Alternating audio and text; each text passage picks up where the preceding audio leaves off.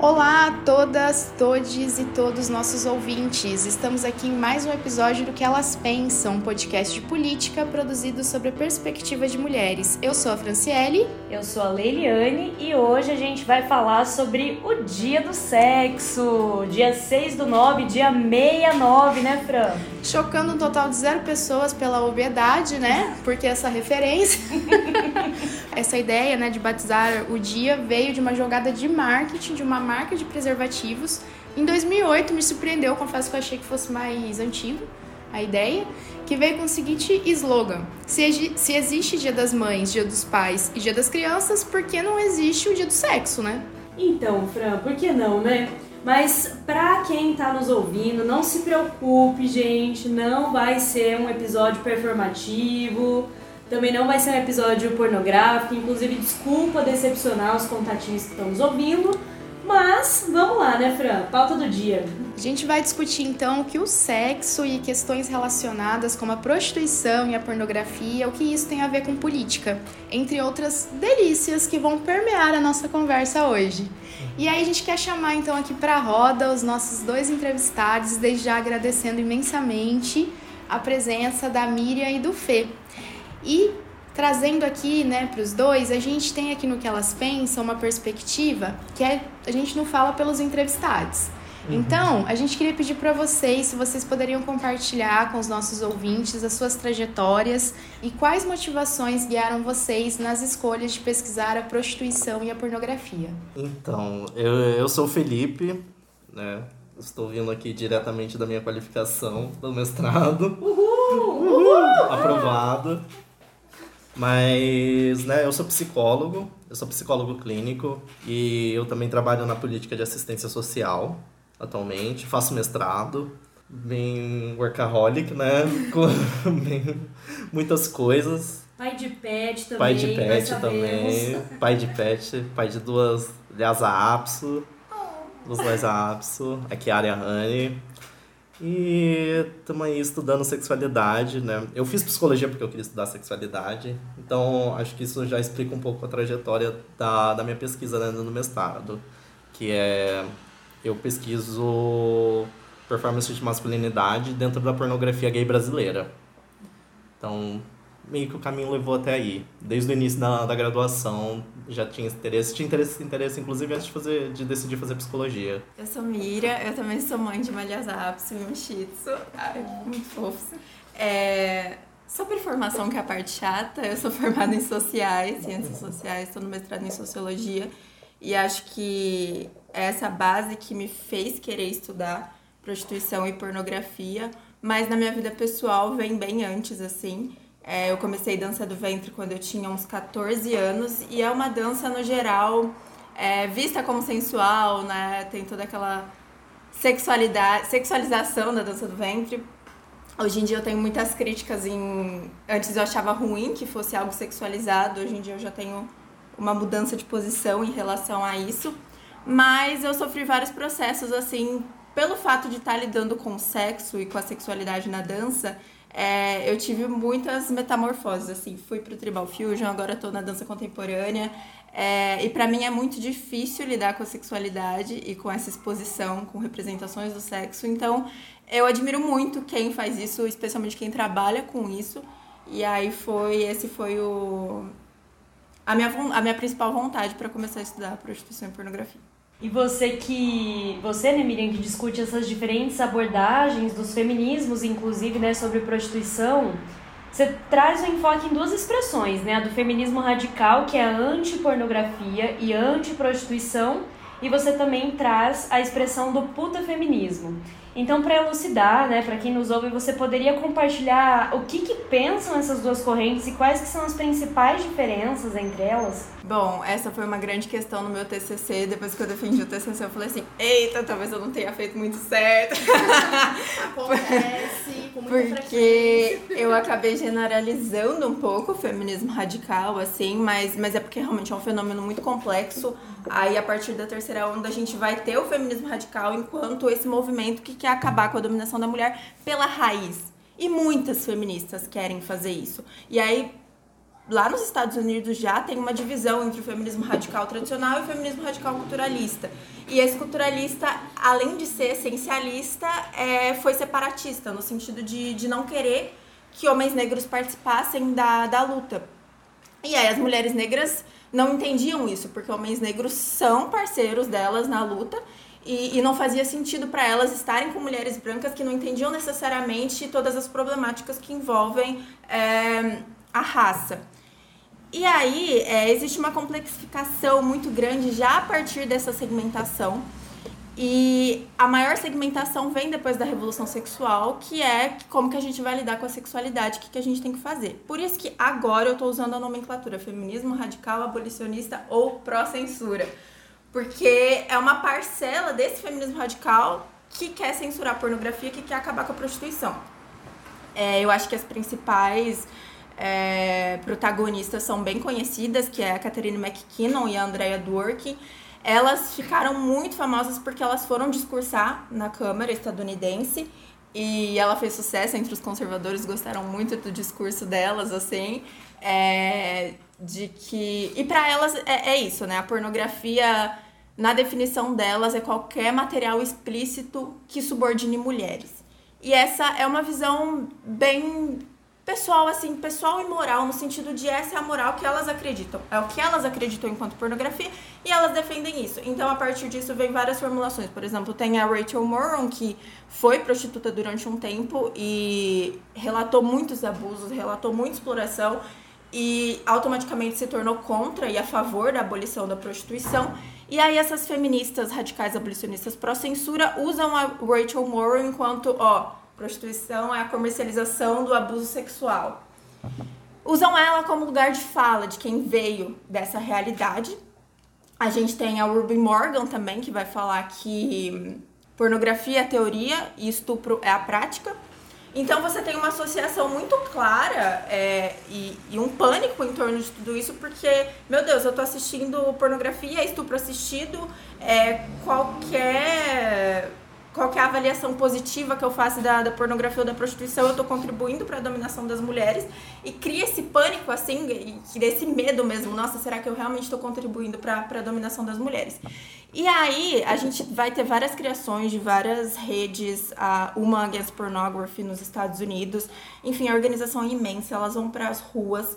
E quando elas realmente conseguem que uma lei seja aprovada, é claro, com aliança com o governo na época do Ronald Reagan, nos anos 80, é, a gente, elas veem as consequências, elas não, mas o feminismo pró-sexo e o puta feminismo, que é como é chamado aqui no Brasil, já vai vendo quais são as consequências dessa, dessa tentativa de proibir a prostituição e a pornografia. E a maior parte das consequências foi que as sexualidades perseguidas nunca foram as, as heteronormativas. Lógico. Sempre. Sim. Então teve uma perseguição, fechamento de boate, de sauna gay, é, perseguição à, à pornografia lésbica, LGBT queer.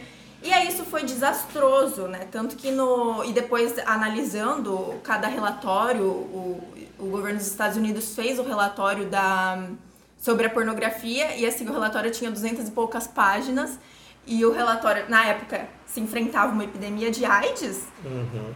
O de AIDS tinha 1900 e poucas páginas e o Reagan nunca fez nada para conter a epidemia. Então assim, o feminismo pró-sexo tava vendo tudo isso e falando, pera lá, não dá para devolver para o Estado o poder de regular nossa sexualidade. Isso é uhum. é desastroso, não dá para fazer isso. O que dá para fazer é regulamentar e amparar essas mulheres, amparar essas pessoas que a gente acredita que são só mulheres, não são só mulheres, né? Amparar essas pessoas e fazer alguma coisa com isso. Então, assim, a gente tem essa formulação do feminismo pró-sexo. Eu posso, posso citar Ellen Willis aqui, que foi uma das, das protagonistas. E, e aí, aqui no Brasil, atualmente, a gente tem visto uma base muito sólida do puta feminismo, porque tem é, organizações de prostitutas organizadas nacionalmente. Monique Prada é maravilhosa, tem um livro que fala sobre isso.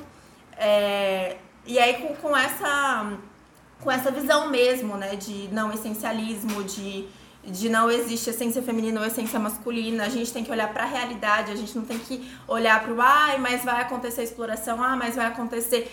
Uma coisa é prostituição, outra coisa é tráfico de mulheres ou estupro. Isso é crime, não é prostituição. Essa é a principal bandeira delas agora para regulamentar a profissão. E, nossa, Miriam, eu fiquei pensando, né? Eu fiz uma disciplina na UFSC durante a pandemia. A pandemia trouxe algumas coisas legais, né? E, e aí eu tive a oportunidade de ter uma aula com a Monique, né? Sobre, que era sobre feminismos decoloniais, subalternizados. E aí uma delas foi sobre a questão do, do puta feminismo. Foi lá que eu, eu não sabia que existia. Por isso também que essa disciplina foi muito disruptiva, porque me trouxe leituras sobre essa. Tinha acabado de entrar no doutorado também, né? De diferentes questões que eu não tinha nenhuma familiaridade, assim, não sabia que tinha essa organização, né, por parte dessas mulheres. O quanto que nós também somos é, colonizados, né? E aí, nessa aula foi muito incrível exatamente porque ela discutindo ali, né, a vida dela, ela também, né, enquanto uma trabalhadora do sexo, né, e trazendo essa dimensão que eu acho que muito importante assim frisar que você traz entre todas as suas contribuições também de estabelecer essa diferença, né? Porque é, o que é, de fato, quando nós falamos da questão da, da prostituição, da pornografia, o que é crime sexual, uhum. e isso né, tem que ser combatido em, em, todos os espaços o tempo todo. Não à toa, né, a gente viu, de acordo com o último Anuário Brasileiro de Segurança Pública, que os casos de assédio, importunação sexual, de estupro, nossa, aumentaram, né, significativamente. Então, de vulnerável, né, o que é ainda mais é, chocante, né, e precisa ser combatido. Então, acho que também situar isso, né, para quem está nos ouvindo, dessas diferenças, né, porque não se trata aqui nenhuma, de nenhuma maneira de romantizar ou não trazer a dimensão das opressões que existe quando a gente lida também, né, em relação as violências sexuais, né? E partindo para nossa outra pergunta, Fê, você diz né, na sua pesquisa que a pornografia homoerótica tem importância para os homens homossexuais, na medida em que divulga representações positivas, aqui trazendo uma aspa sua, né? Uhum. Em períodos OX como a pandemia da AIDS na década de 80. Você poderia compartilhar com a gente um pouco mais sobre quais seriam essas representações positivas que você identificou? Acho que esse positivo ele é muito do recorte histórico, né? Do, desse período. Mas a, a gente pensar também antes disso tudo como a pornografia ela foi uma primeira possibilidade dos homens gays viverem a sexualidade. Né? Eu acho que a gente pensando nisso até em questão de educação sexual, sabe? Qualquer sexualidade que é ensinada na escola, né? E, tipo, ela não é ensinada de uma forma né, do sexo em si, né, afetiva e tal, ela é ensinada de uma forma biológica, biologizante ali, né, é, entra aqui, é, ejacula lá dentro, engravida e tal, é sempre esse Nossa, processo. Total. Né? Aquelas imagens bem clássicas, é. né? Bem, que o útero, na cabeça. Aquele desenho do útero, uhum. né? Aí o, o pau cortado no meio, assim, Sim. mostrando as cavidades entre o sangue. Sim. Aquele clássico do livro de biologia da escola. Sim. Bom. Mas a questão histórica da pornografia, é, para os homens gays, ela acontece também coincide com a revolução sexual nos anos 60, uhum. Né, que são aquele que onde é instituída a representação do gay macho. Porque antes disso, né, em questão de a gente pensar no pós Segunda Guerra, há muitas políticas de perseguição foram estabelecidas contra grupos minorizados, né, populações negras, é, população LGBT, porque eram grupos que tinham maior proximidade com políticas de libertação, de né, que iam contra os conservadores. Então esses grupos foram e como a gente estava, né, e querendo ou não isso, eles se aproximaram de pautas de esquerda, grupos de esquerda e de certa forma eles viraram um inimigo a ser combatido. Então essa instituição do do não parecer gay, ela começa mais ou menos nesse período. Porque é como uma forma de sobrevivência também, se a gente parar pra pensar, né? Tipo, vamos reduzir os traços que a gente tem, que nos denunciam enquanto homossexuais, e vamos passar por esse momento, né? Uma sobrevivência aí. E com a revolução sexual, né? Que tem a, a gente tem a, a legalização da pornografia em 1969 nos Estados Unidos que acho que é um dado muito interessante para a gente pensar, que em questão de possibilidade do que foi possível produzir. Né? E a pornografia gay ela se torna esse, essa única possibilidade para o homem gay ter uma validação da sua sexualidade. Né? Porque, querendo ou não, as representações que tinham em outros filmes, não necessariamente pornográficos, elas eram muitas vezes chocosas, elas retratavam de uma forma degradante, invalidando a sexualidade. Então a pornografia entra como essa, essa esse contraponto. Uhum. Tipo, ah, aqui a gente é visto como desejável, bonito. Uhum.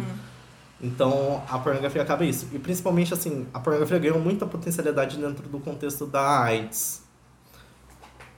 Porque era a única, uma das poucas vias de representação positiva durante o, o a erupção né, das negatividades em relação à homossexualidade na mídia. Uhum.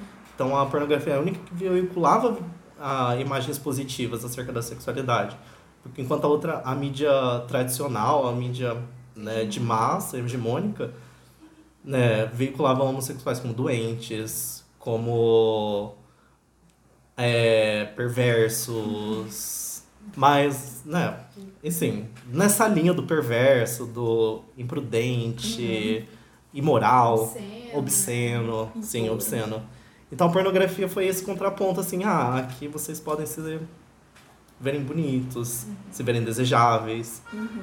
E a gente pensando nisso, o... mas né, a pornografia ela representa um tipo de, de masculinidade, né? Uhum. representa poucos tipos de masculinidades que são os que a gente vê mais aceitáveis, que se aproximam de uma, de uma performance heteronormativa, né, que tentam que tenta se apropriar dessa performance do gay mais masculino, mais pro, quanto mais próximo possível do da performance heterossexual de masculinidade. Uhum.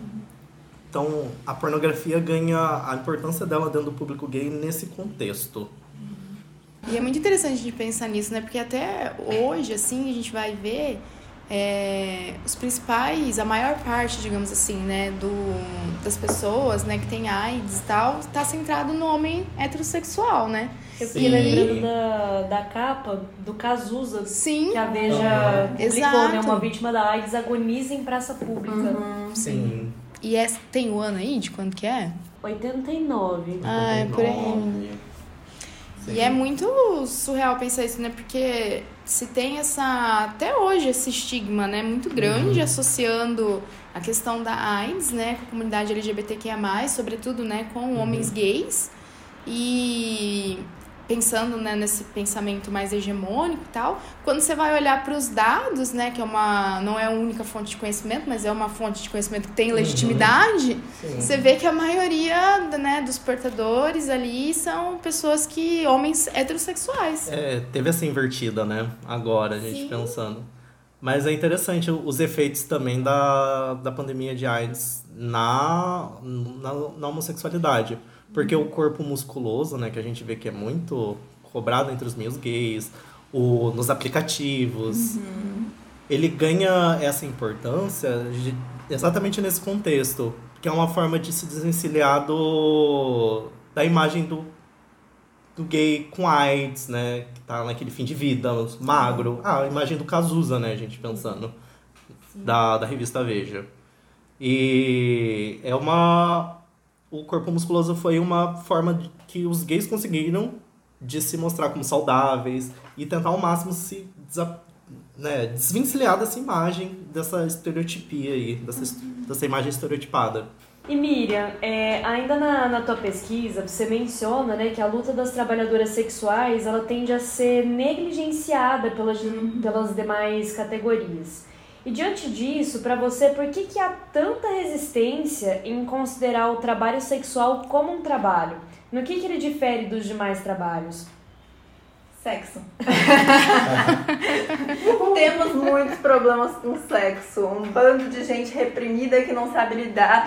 E olha só. Não, a Monique fala muito disso, né? Uhum. Recriminam tanto trabalho com sexo. Por quê? Querem que eu fique o quê? Oito horas atrás de um balcão? E isso é felicidade? Gente, isso também é exploração e objetificação também. Olha o que o capitalismo faz com os nossos corpos.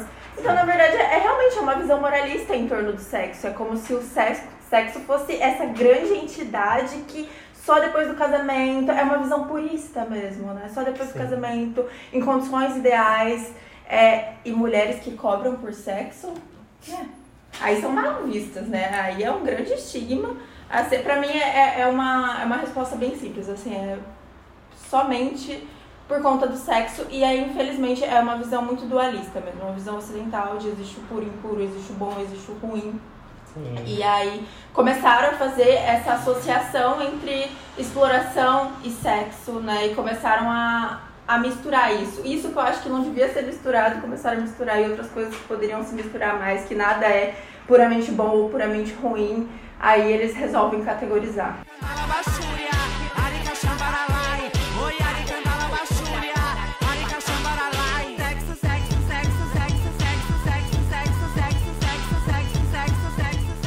Nossa, é bem isso, né? Porque você vê a, no caso, né, das eu não gosto desse termo, né, mas como é popularizado, das empregadas domésticas, né? Uhum. O tanto que essas mulheres elas são sujeitadas às violências, violências diversas, né? A, porque isso envolve desde jornadas extenuantes, mas e aí tem esse recorte também que a maioria das mulheres que trabalham, né, prestando esse serviço nas casas, são mulheres negras, estão enfrentando muito casos de racismo uhum. também. E parece que assim, isso, essa dimensão, ela é incorporada ali numa certa medida, numa naturalização, porque assim, ok, você prestar esse serviço, mas aí quando você vai olhar para a questão do trabalho sexual, isso não é visto, né, como uma demanda que precise de, de ter outras categorias somando, porque uhum. afinal de contas é exatamente isso que você falou, né? Uma mulher cobrando por sexo, né? Que como se é um dever da mulher também prestar, uhum. né, esse serviço, digamos, né, para os homens, né? Eu fiquei pensando muito nisso, assim, conforme te ouvia.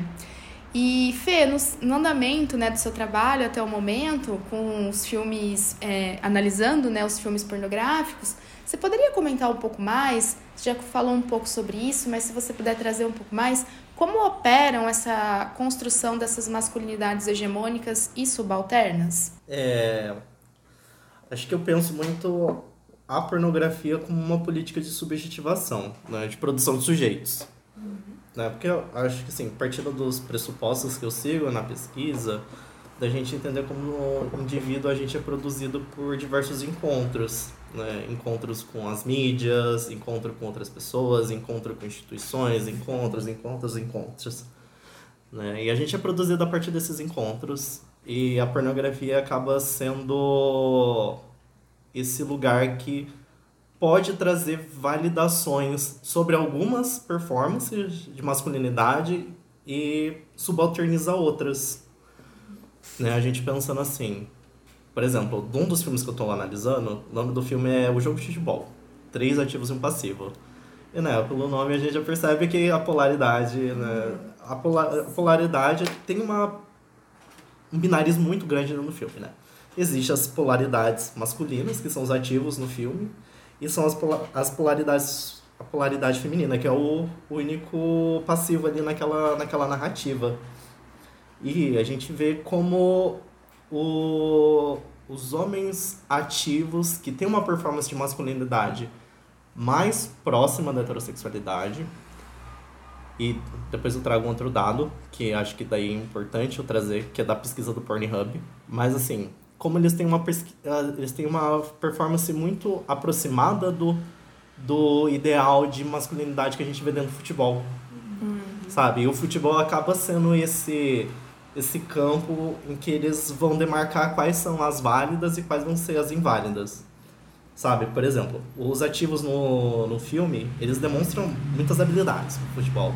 Pega a bola, faz a embaixadinha e fica nisso, porque é a única. é, o, é o único movimento que eu sei.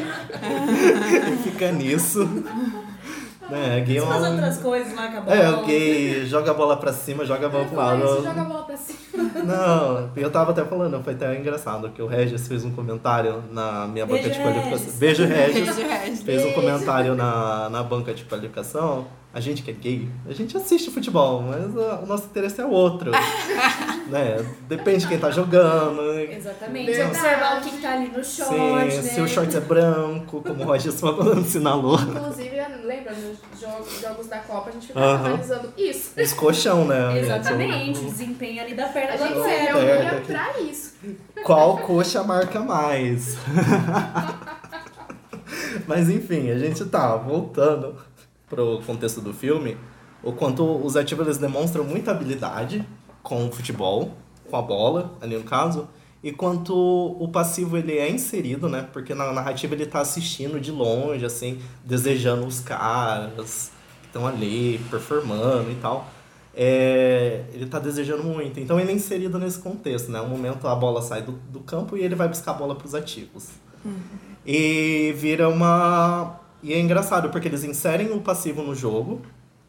Eles inserem o passivo no jogo só que de uma forma meio chocosa, sabe? Porque daí o passivo mostra inabilidade, futebol, falta de familiaridade. E vira basicamente uma brincadeira. Vocês, não sei se vocês brincaram na adolescência, na infância, tipo de bobinho. De bobinho. Que fica jogando a bola pro lado do outro, fica, vira essa dinâmica. Fica rindo da pessoa que uhum. não tem habilidade para jogar, né? Sim, fica rindo Sim. dele e tal. Mas ainda assim, e mostra isso, sabe? Uma hierarquia, sabe? Ah, ele conta, eles são mais homens enquanto esse passivo. Uhum. Né? Uhum. Eles invalidam essa masculinidade, né? Subalterniza essa imagem de gay, sabe? Sim. Tipo, coloca ela como desejava. E é muito perceptível isso, porque eu faço a pesquisa a partir dos X-Vídeos. Uhum. X-Vídeos, X-Vídeos. O que dá uns dados muito massas, assim, porque a gente consegue ter acesso aos comentários. Sim. E os comentários detonam esse passivo, detonam. Porque. Porque é, é uma. Ele é mais feminilizado, ele fala. Né? Ele fala de uma forma mais afeminada. Então isso pega muito. E ele é muito maltratado nos comentários. E tem uma questão corporal dele que é que ele tem os mamilos mais avantajados. Então, tipo, todo mundo. Alguns homens no comentário fazem. falam de. Ai, como ele é uma. Como ele é uma, uma trans em, em processo de transição. Uhum. Tipo, muitas pessoas se incomodam mesmo com aquilo. Uhum. Se incomoda. Se incomoda que ele manha no filme. Beira transfobia. Beira transfobia, total. Que tá ali no campo da abjeção, mas aí já escapando uhum. pra para transfobia. Para transfobia. Mesmo, né? Sim. Sim. É. É. Não deixando. Não. Transfobia não deixando de ser uma objeção. Sim. É. E é muito surreal isso, porque, porque é, pensando num nível mais macro, né? A gente é o país que mais consome pornografia trans, né? E ao mesmo uhum. tempo que mais mata pessoas trans. Então, assim, né? Esses. Como entender também nesses uhum. jo esses jogos, assim, eu. Uhum. Eu tenho bastante, claro, né? Para além da da evidência da violência, assim, eu não consigo identificar um. Que, né? Como também identificar uma justificativa para o injustificável, né? Exatamente. Exato. Acho que é melhor não, não achar mesmo. Acho que o dia que a gente achar alguma justificativa Sim. vai ser validar, né? Essas formas de violência, sim. Exato. Mas uh, também penso assim, esse, esse é o filme de mais sucesso do canal uhum. dos Irmãos Dotados, que é a produtora que produziu esse filme. Uhum. Ele é o de mais sucesso. Então algo puxa, né, no tesão. A gente pensando, né, enquanto os homens héteros consomem muito é, pornografia de travestis, mulheres trans, uhum. né, eu acho que pode estar muito associada a isso também. Né? E acho que também muito a dinâmica de dominação e humilhação também ali na produção do desejo. Né? Enquanto eles se projetam no ativo, dominando aquele corpo subalternizado. Uhum. Não. Mas é, é assim que eu acho que os pornôs têm atuado dentro da, das masculinidades. Uhum. Né? Validando algumas, subalternizando outras, humilhando outras. Uhum. Vai nessa linha. Já que a gente está nessa, nessa esfera de, de moral também, né? Eu acho que, que cabe perguntar a você, Miriam, né? já que é, a gente sabe né, que tem um moralismo religioso, principalmente de base judaico-cristã ocidental, que é um dos principais motores né, para a reprodução de, de estereótipos sobre a, a prostituição ao longo dos séculos, inclusive. E ainda hoje a gente vê que a sexualidade da mulher é um campo de controle que é exercido pela, pela religião, pelo Estado, enfim. E na tua avaliação, por que, que há tanta disputa sobre o corpo da mulher e por que, que incomoda tanto uma mulher que exerce a sua sexualidade com liberdade e com autonomia? E nesse sentido também, você é, pensa que o prazer da mulher é político? Sim, com certeza. Nossa, enquanto você falava, na verdade, eu fiquei pensando na, na última questão para mim. É, e eu citei essa visão ocidental, que é uma visão dualista, uma visão binarista. É, então, assim, a gente. O cristianismo ele se constrói a partir do que é bom e do que é mal, né? Do céu e do inferno. E eu tava escutando.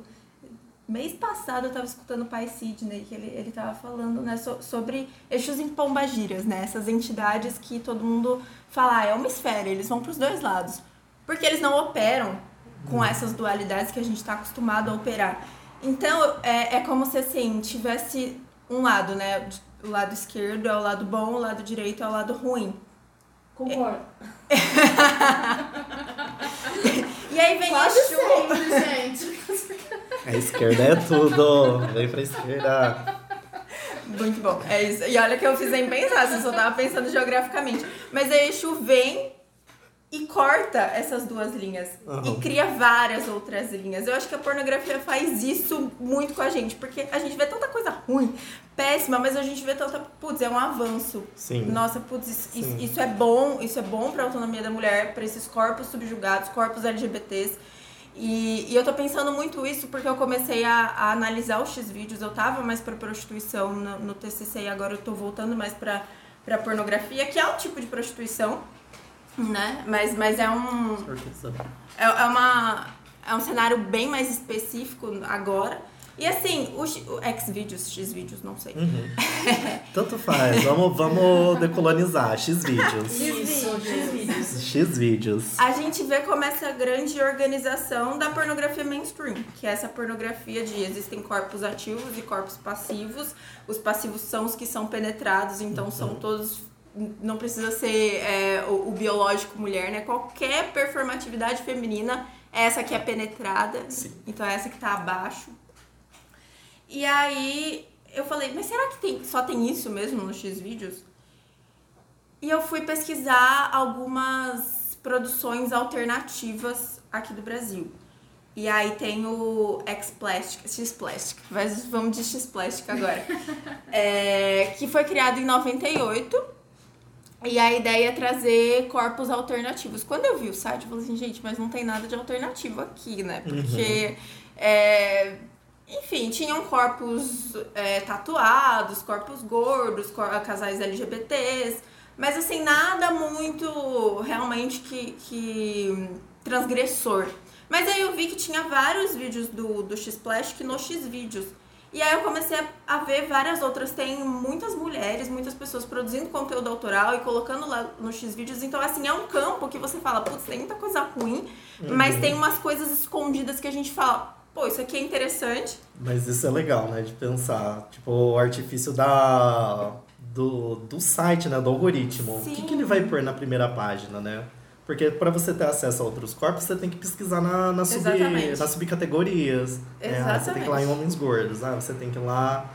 Né, tem mulheres negras acabam aparecendo, né, mais também na, na primeira página, mas tipo, um único tipo de representação. Então, para tipo, ter outras Sim. representações, você precisa cavucar mais dentro dos sites pornôs. Exatamente, e é muito difícil. Uhum. Esse- e aí, quando você falou assim, ah, prazer feminino é político, eu lembrei porque logo depois do, do X-Plastic apareceu uma menina ensinando é, como dar prazer a uma mulher, no X-Vídeos mesmo. Ia. E aí, é super pedagógica, assim. Aí eu olhei aquilo, enfim, fui pra aula. Quando eu voltei, eu tinha fechado tudo, eu não lembrava o nome. Quem disse que eu achava? Não achei mais. Que destreza. E aí eu fiquei pro- procurando Eita, coisas. se perdeu no, no da sim, internet. Sim, fiquei procurando, ai, pedagogia, prazer feminino, não sei o que, não ach... E aí essa questão do algoritmo, né? O que, que eles mostram realmente? Uhum. Eu acho que é isso, assim, é, é algo que é ligado ao sexo e, e por isso que é ruim, especialmente mulheres tomando frente disso, corpos anti-subjugados tomando frente disso. Ó, a gente vai fazer disso algo diferente. Porque a Anne Sprinkle fala muito isso. O pornô é ruim, beleza, então vamos fazer um pornô bom. Justíssimo. É isso. A Gay Rubin, quando fala daquelas de BDSM, né? é, e, e relações violentas, e essas intersecções com as violências que a gente sofre no dia a dia. Uma coisa é uma coisa, outra coisa é outra coisa. A gente tá no campo da fantasia ali. A gente tá no campo que precisa ser consentido também. Aí a Gay Rubin vai lá na frente das feministas radicais e cria o Samóis, que é uma liga lésbica sadomasoquista. Tipo assim, a gente ainda tá gozando com isso, tá bom? Uhum. Então é isso. Você falou sobre a, as separações que a gente até brincou, né, da esquerda e da direita, e a gente tem inclusive uma pergunta sobre isso, né? Porque a gente tem no campo da direita umas agendas que são muito sincronizadas, você até explicitou isso na, no começo da nossa conversa, né? Trazendo a, a sua pesquisa do TCC. E um exemplo disso, né, aqui no, no Brasil, foram as articulações de projetos de lei sobre a suposta ideologia de gênero. E aqui, é, vale demarcar, né, Fran, que a gente coloca suposta porque a gente entende que isso não existe. Uhum. Então, a gente também precisa se atentar, né, ao moralismo infiltrado em, em algumas discussões, principalmente no campo da esquerda, porque a gente tem falado da, das direitas, dessa agenda, dessa sincronia, beleza, mas eu acho que vale a gente se atentar né, ao, ao moralismo e essas discussões entrando com esse verniz de preocupação, uhum. né, como você já, já falou aqui também. E no caso da pornografia, mais especificamente, né, para Miriam, da prostituição, como que vocês, né, Miriam e Fê, identificam que essas discussões aparecem no campo progressista em que a gente se posiciona aqui, inclusive? Eu, eu penso assim, ideologia de gênero existe mas não é não é fruto da esquerda, né? Acho que a gente pensar né, a partir da Butler, enquanto a gente vive dentro de um sistema de sexo-gênero que estipula performances, estipula que como você deve ser, como você deve se portar a partir né, da, da demarcação dos genitais, né, na, na, quando você nasce, né? Então, é isso, né? Quanto a ideologia de gênero existe, mas ela é muito muito diferente do que as pessoas pensam, né? A ideologia de gênero, para mim, eu penso assim, né? É uma ideologia que você coloca que por conta de você ser, ter tal cara, tal, é, tal sexo, você tem que se portar de acordo com tal gênero. E isso te limitar a partir daquele gênero, né? Uhum. Então, assim, acho que eles usam essa questão de ideologia de gênero, mas quem propaga uma ideologia de gênero são eles. Sim. Uhum.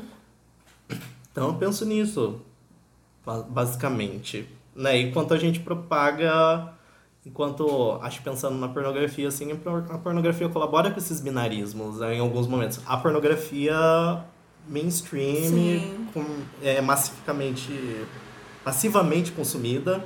Uhum. Então, ela propaga esses binarismos de gênero e tal, né? E a gente vê possibilidades em outros lugares. Sim, com certeza. Ai, concordo com tudo que você falou sobre ideologia de gênero, falando sobre é, a inserção desse debate nos grupos de esquerda. Na verdade, a minha indignação também para começar a estudar foi falar, cara, a esquerda debate muito mal pornografia. Num debate, né? É, e quando debate uhum. é muito mal, porque literalmente cai nesse, nesse moralismo e o quanto a gente, enfim, a direita, ela consegue dialogar às vezes bem mais que a gente, Sim. sabe? Sim. Porque eles querem se popularizar, né? E a gente fica no moralismo, a gente acaba até no. A, Maria Filomena Gregório fala de um erotismo politicamente correto. E isso é bem ruim. Uhum. É, mas eu lembrei, de, nessa, falando dessa inserção de, do debate no, nos grupos de esquerdas, gente, a, as trabalhadoras sexuais criaram uma CUT só de trabalhadoras sexuais porque elas não são aceitas na CUT tradicional. Uhum. Porque é um absurdo. As mulheres estão ali na frente delas falando: olha, a gente não é. É, é, prostituição não é comercialização do abuso sexual, a gente tá aqui, a gente tá lutando, a gente quer que regulamente, porque é isso, né, gente? Mesmo que aconteça é, crimes durante o trabalho, se não é regulamentado, essas mulheres não têm suporte nenhum. Sim. E, e não adianta, ficam batendo na mesma tecla como se a prostituição, a pornografia fosse acabar do dia pra noite. É, eu não sei, eu não sei o que, o que faz elas pensarem. Na verdade, eu tava Sim. tentando estudar isso, né? Mas enfim. Mas a mim, porque, querendo ou não, a esquerda também, em muitos momentos, é moralista pra caramba. Sim. Né? Eles abraçam o abolicionismo do, da pornografia, da prostituição, né? Muita gente abraça essas pautas. Né? E a, o pessoal não vê a, a potencialidade que tem a pornografia, né? Ainda mais a gente pensando em questão de produção de desejos. Uhum. Que a pornografia a gente sabe que atua dentro desse campo. Né? Ele define os corpos que são desejáveis, ela define... Sim né, formas de exercer a sexualidade, formas de exercer a prática sexual e o quanto é, é potencial isso da gente o quanto ela tem ela pode ter um potencial disruptivo muito grande. Pode. Se a gente começasse a veicular pornografias diferentes, né, com outros corpos, com outras realidades, né, fora da, das grandes produtoras. Acho que assim, uma coisa que eu, eu sou eu sou abolicionista nesse sentido. Vamos abolir as grandes produtoras. Uhum. Mano, é muito mais legal esse movimento do OnlyFans, por exemplo. Que as pessoas fazem o, os vídeos do jeito que elas se sentem incitadas e elas fazem por vontade própria. Uhum. É, eu acho esse movimento muito mais interessante, né? Muito mais tem muito mais potencial do que a indústria pornográfica como a gente conhece hoje em dia. É, eu acho que essa dimensão tipo da até do próprio movimento sindical mesmo, né, num país como um todo e aí, né, elas tendo que montar uma outra CUT, porque não tem representação Sim. dentro da CUT é, tradicional, digamos assim, né? É, eu acho que tem uma dimensão de gênero também, né? Porque o movimento sindical mais institucionalizado, assim, ele tem uma presença mais significativa de homens, uhum. né? Mas, para além disso, eu acho que tem total essa dimensão da, do moralismo da, da esquerda, porque se nós pensarmos a, né, da redemocratização para cá, nos governos PT, que é o que mais próximo a gente consegue identificar como uma esquerda, né? A dimensão de gênero, e não só, mas a dimensão de gênero, ela acaba ficando meio que de lado, no sentido de que é, as mulheres e mulheres heterossexuais, cisgênero, é, elas acabam tendo ali uma um avanço maior em relação às políticas públicas, uhum. né? Se nós pegarmos a própria Lei Maria da Penha, né, de 2006, e aqui não estou querendo dizer que isso não tenha sua importância, é extremamente importante, uhum. mas fica uma coisa restrita, né? E aí como fazer, por exemplo, com que outras questões, até mesmo dessas mulheres, eu lembro até de um, eu gosto muito da, da, das pesquisas da professora Débora Diniz, né? que ela é uma entrevista que ela deu logo ali após o resultado do, do segundo turno, né? Ela falou assim no pro Pauta Pública, né, o podcast da, da agência pública para Andréia Dipp, maravilhosa jornalista, falou assim para ela: "Tá, agora o Lula, a gente fez campanha pro Lula. Sim. Agora ele já tá eleito, ganhou, tal. E aí, Lula, vamos conversar sobre a legalização do aborto?" Sim. E isso travado, né? Num, a gente sabe que não é uma discussão fácil por conta dessa perspectiva moralista, mas que precisa ser colocada na mesa. Quem vai trazer se não um governo que se coloca como esquerda, né? E isso é um exemplo entre tantos outros, se a gente for discutir a dimensão, né, comunidade LGBTQIA+, acho que isso fica mais é, ainda. E aí também a tratativa como essas mulheres têm sido, é, têm tido, né, durante o governo, isso é uma coisa também que tem me incomodado muito, porque a gente vê ali, né, os primeiros ministérios, digamos assim, que vão rodando, né, para atender os interesses do Centrão, são ministérios que são comandados por mulheres, né? A gente teve o primeiro ali com a ministra do Turismo, nenhuma identificação com ela, uma mulher de direita, mas era uma mulher, né, a primeira a rodar. Agora, li uma reportagem mais cedo, né, que a ministra do, do esporte também aí, com, entre é, possibilidade, né, de rodar, então fico assim, Opa, então até que ponto nessa né, dimensão do gênero também ela é, é, contemplada, digamos assim, né, por essas esquerdas. Isso é uma coisa que eu tenho pensado bastante, tem me incomodado muito também. Com muitas críticas ao Lula, embora, né, fiz campanha, saudade, o único ex que eu senti saudade durante um período, mas quero dizer que tenho me ficado bem decepcionado nessa dimensão, né?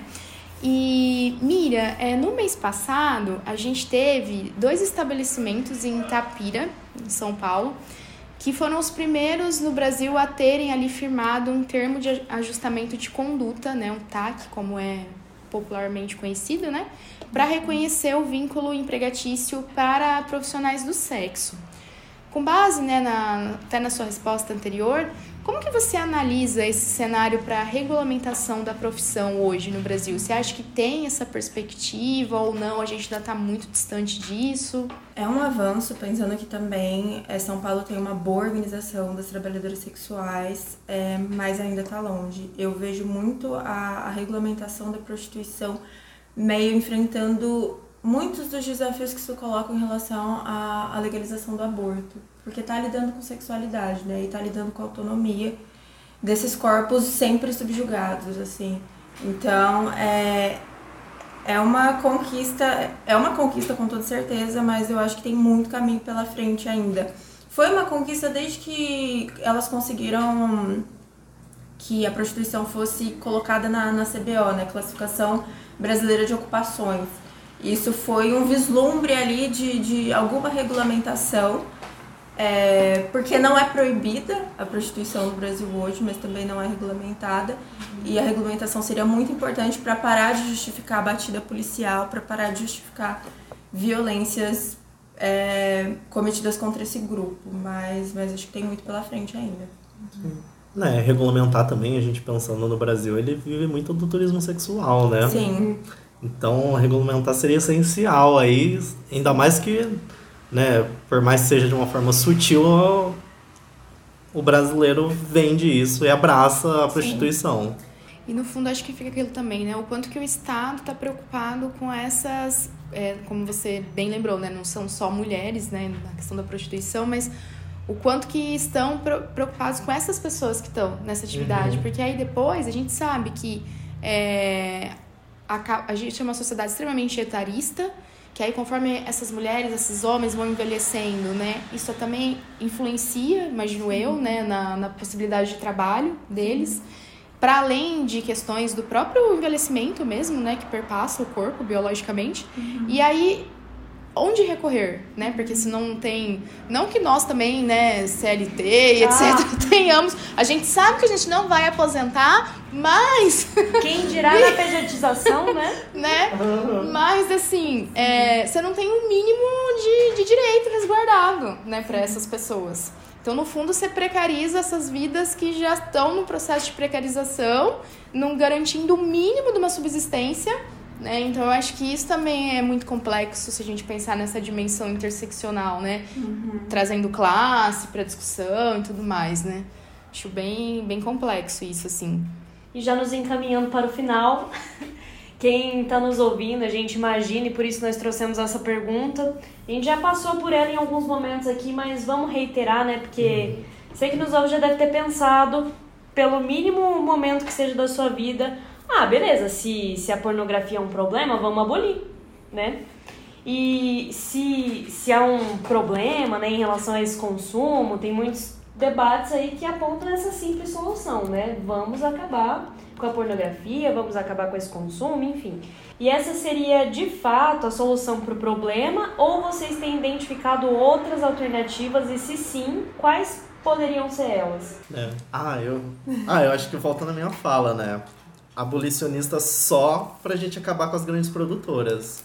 Porque a gente pensando, elas que definem parâmetros para pornografia, elas que definem os corpos que vão poder ocupar esses espaços, né? E o quanto elas reduzem as possibilidades da pornografia. E eu não sou abolicionista na pornografia, acho que já fui uma, uma época.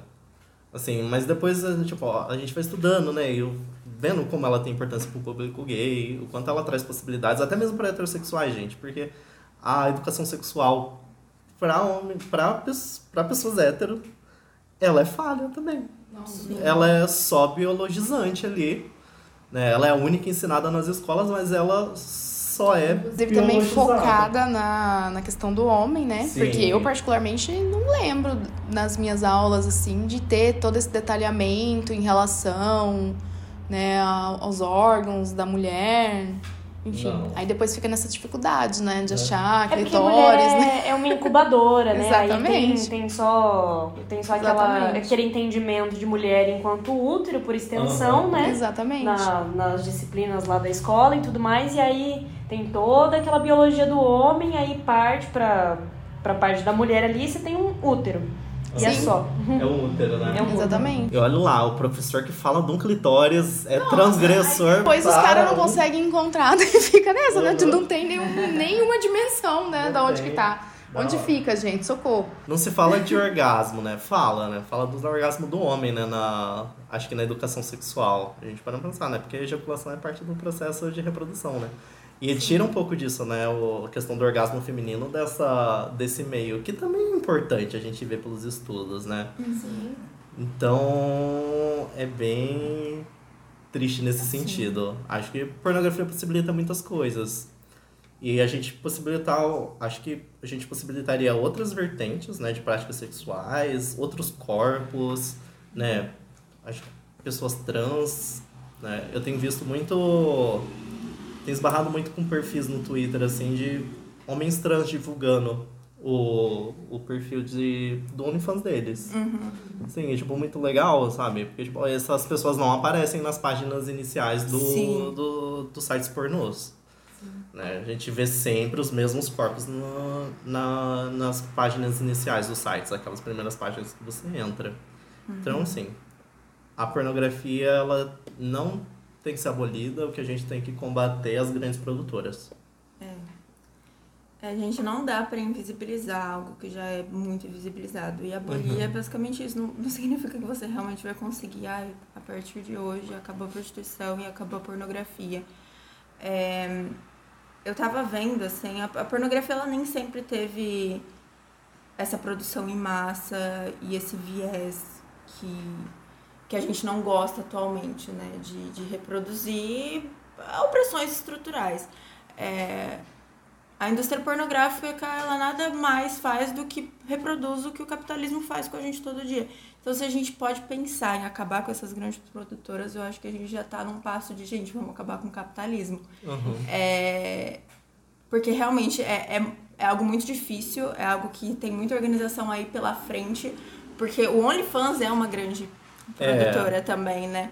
Eu penso muito, eu, eu lembro muito do texto da Kolontai sobre prostituição na União Soviética, e eles tentaram abolir a prostituição lá na União Soviética. É, e aí eu me lembro muito que os dados da época era que quando é, as pessoas, as mulheres especialmente, não precisavam é, daquele dinheiro, elas dificilmente iam para prostituição. Isso é inclusive um argumento das feministas radicais. Olha, só vão para prostituição porque precisam. E essa é uma realidade péssima, mas é uma realidade do capitalismo. Sim. Né? Então, se, se a gente passa para um outro estágio em que as pessoas que realmente querem fazer isso fazem, aí é outra conversa. Sim. Né? É Mas assim, não dá. Abolir não, não dá pra invisibilizar mais ainda esse problema. Sim, porque vai continuar existindo. Vai Sim. continuar existindo. Acho que a produção de. Acho que produção de sexo, né? Conteúdo sexual, gente, sempre existiu. Sempre, Sempre. existiu. Desde a Grécia Antiga. As pinturas rupestres. As pinturas rupestres transando, gente. Né, o Kama Sutra, que é um livro milenar aí. A gente pensar que sempre existiu, sempre vai existir, porque a sexualidade faz parte da nossa vivência. Né? E por que não, né? Acho que. né, se- a gente vende tanta parte do corpo, né? Eu, por exemplo, vendo o ouvido, escuto todo mundo. Então, Eu vendo o ouvido, vendo a minha hora, vendo meu ouvido. Exatamente. Vamos, vamos para uma quinta série mais produtiva, né? Uma educação melhor aí Sim. nesses Nossa, sim. livros, nessas produções aí também, né? Sim. Trazer outras perspectivas nessas. né, incentivar as pessoas a não consumirem o, o pornô massificado, o Sim. pornô que é produto, sabe? Aquele produto, né, com che- cheio de parâmetros, né, moldes e tal, engessado, né, Produtor de violência. é né? produtor de violência. E pensando, né, muito do, da indústria pornográfica, as violências que acontecem na indústria pornográfica é por conta da indústria pornográfica, né? É por conta das grandes produtoras. E sim, e, tipo, por mais que entenda que o OnlyFans é uma, é uma grande é uma grande plataforma que enriquece a partir do, da exploração do corpo dos outros, é, ainda ele dá a possibilidade da, da pessoa escolher, sabe? A pessoa tá ali porque ela quer fazer, que ela vê possibilidade naquilo, né? Acho que ainda assim não é o ideal, longe disso. sim, sim. Mas ainda acho que é uma possibilidade muito mais interessante pelo, pelo assim, acho que pensando na minha trajetória assim, como consumidor de pornografia. E, pô, gente, eu acho que eu, só, ao longo da minha vida, assim, ao longo da adolescência e tal, eu só consumia filmes pornográficos de grandes produtoras. Porque era o que era mais fácil de acessar. E era o que você sabia que tinha. É, eu sabia que tinha, era o que eu sabia que eu tinha. E como você acha que isso afetou na, na tua Afetou. vida, assim, né? Tipo, como que essas produções elas afetaram a tua, Nossa. tua trajetória? eu percebo assim, questão assim, a maior parte da minha trajetória de vida eu tive um, um corpo gordo. Então, tipo, um auto-ódio ao meu corpo, para começar aí, né? Porque os filmes pornográficos são, filmes, são corpos esculturais, assim, né? Os músculos tudo no lugar, tudo bem avantajado. Né? Acho que uma questão de, de muito ódio, não só pelo, por ser gordo, mas ódio ao meu corpo numa forma dele não conseguir ser moldado daquela forma, sabe? Uhum. E de ver isso, o quanto isso talvez tenha é, influenciado violências que eu sofri, assim, dentro do meio gay, uhum. sabe? Eu lembro muito uma situação que eu tava ficando com um rapaz na balada, e nessa época, assim, eu acho que eu tinha uns 19 anos. E ele era bombadão, né? Acho que tinha aquele corpo da academia e tal. E ele me puxou pro canto, ficou comigo e falou: ah, não conta pra ninguém que a gente ficou. Nossa. Então, sabe, acho que a gente veicula, né? Não colocando a pornografia como única veiculadora desses corpos, única validadora desses uhum. corpos como desejáveis, né? Porque a gente sabe que a indústria toda cinematográfica acabou Sim. aderindo a uma qualidade pornográfica que se utiliza desses moldes da pornografia, de, de né, cada vez o, o sexo nos, nos filmes, nas séries estão mais explícitos, né, próximos de um, de um sexo real, assim, né, uhum. realizado, né, mas em questão de única possibilidade, pensando nele, assim, quanto homem gay também, às vezes é o que ele conhece. E a gente reproduz isso sem questionar.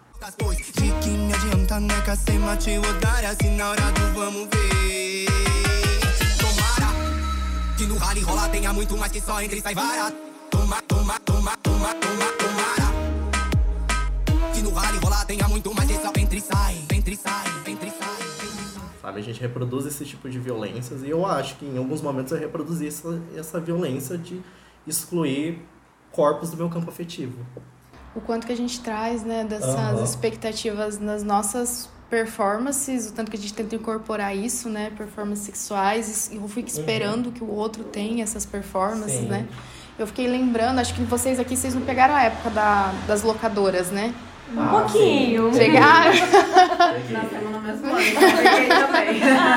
Porque eu sou da época das locadoras também, né, gente? E aí eu lembro que não peguei, assim, a fase inteira, mas eu lembro que na, na adolescência ali tinha uma, da, uma locadora, assim, muito, pré, muito perto de onde eu morava. E aí todo fim de semana minha mãe, né, falava, ah, essa semana, tipo, é alugar filme e tal, né? E eu ia lá escolher o filme. E aí, né, os filmes pornôs ficavam numa salinha à parte, assim, né? Que tinha uma. como se fosse uma cortina. E era uma cortina, assim, de folha de revista, sabe? Quando vai juntando, assim, os papeizinhos. E era muito, assim, olha, pensando agora, né? Lembrei disso. Era engraçado porque aí geralmente é eu e uma amiga.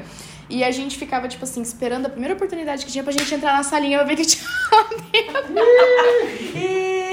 Primeira oportunidade que tinha. E aí eu lembro que uma vez pegaram a gente lá, daí, tipo, chamar a mãe, sabe, pra colocar pra fora ah, da locadora, porque não pode, né, fazer isso. Então, trazendo isso também por conta de todo esse misticismo também, né, que é criado, e o quanto que isso impacta nessa dimensão da gente conhecer o nosso corpo, né, tipo, o quanto que se cria uma, um desconhecimento, assim, sobre a dimensão da sexualidade, como viver isso com autonomia, e aí eu acho que no caso da mulher isso acaba indo né, mais reprimido ainda, né? Pelo fato dessa visão extremamente é, cristã do sexo enquanto só reprodução. E aí, né, o prazer feminino é colocado de lado muitas vezes. Então, eu fiquei lembrando disso agora, que a gente já fui colocada para fora do... já fui compartilhando aqui no que elas pensam, as memórias. Gente, a Fran é muito transgressora. Você vai ficar, você fica sabendo essas histórias dela lá da Juventude. Lá da, da juventude. eu era adolescente. Olha só.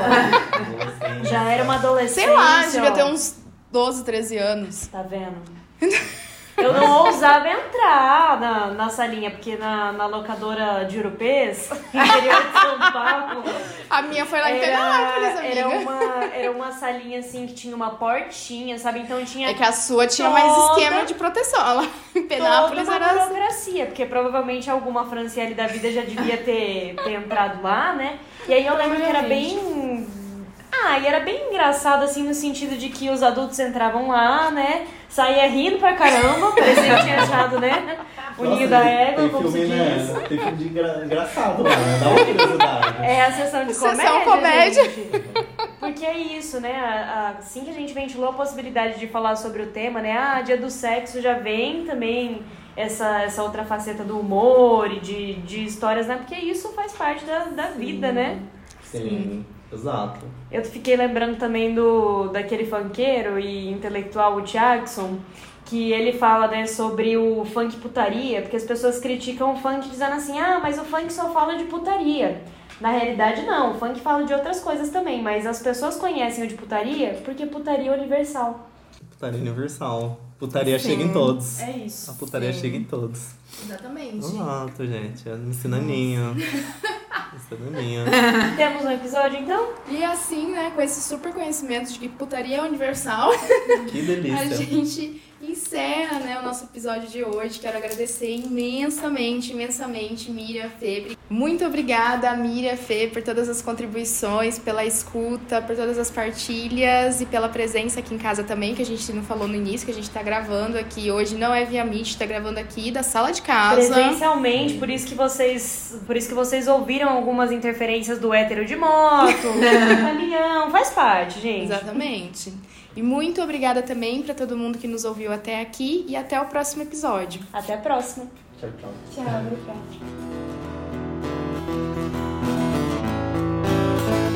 Esse episódio foi produzido por Franciele Rodrigues e Leiliane de Castro. A vinheta de abertura é a música Comida, dos Titãs, e a arte desse podcast é de Leonardo Pedroso. Neste episódio foram utilizados trechos da música Derretida, remix de Pablo Vittar com de Pau, lançado em 2023, e Tomara, de Linda Quebrada, lançado em 2017.